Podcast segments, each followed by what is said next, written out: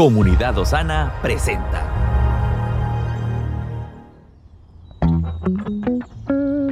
Cada día tiene su propio afán. Pero también hay nuevas misericordias que disfrutar. Hoy es un nuevo día. Bendiciones en este día, confiamos que la gracia y la misericordia del Señor esté con nosotros y a través de nosotros. Quiero recordarle que usted se pueda suscribir a este canal si aún no lo ha hecho, que active la campanita para recibir todas las notificaciones de nuestro podcast y así también poder compartirlo a sus familiares y amigos.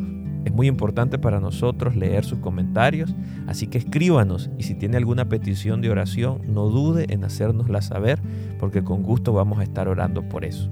Quiero compartir con usted una reflexión que lleva por título Revelación de la providencia de Dios. Dios usa todo lo que ocurre en nuestras vidas para alcanzar el bien.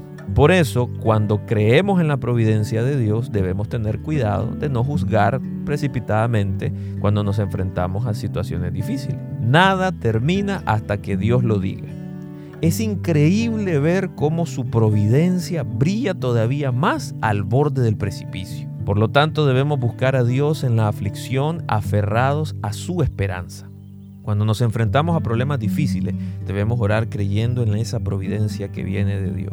Entonces Él va a intervenir revelando su asombrosa bondad, haciendo su obra en nosotros y cambiando todo lo que parecía para mal al fin de la historia para convertirse en un bien. También tenemos que pensar sabiamente cuando nos enfrentamos a situaciones de peligro y usar correctamente la inteligencia que Dios nos dio. Nuestro deber es esforzarnos hasta el final no darnos por vencidos ni temer por nuestra fe, porque contamos con la providencia de Dios.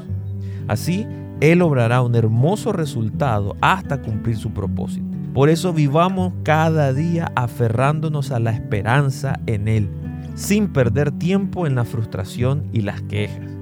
Mostremos nuestra fe a Dios, amémoslo más y esperemos pacientemente el futuro que Él ha preparado para nosotros. La providencia de Dios se revelará sobre sus hijos de manera increíble. Confiemos en el Señor y esperemos en Él. Que Dios le bendiga. Estuvo con usted Moisés Torres. Estamos en tu plataforma favorita.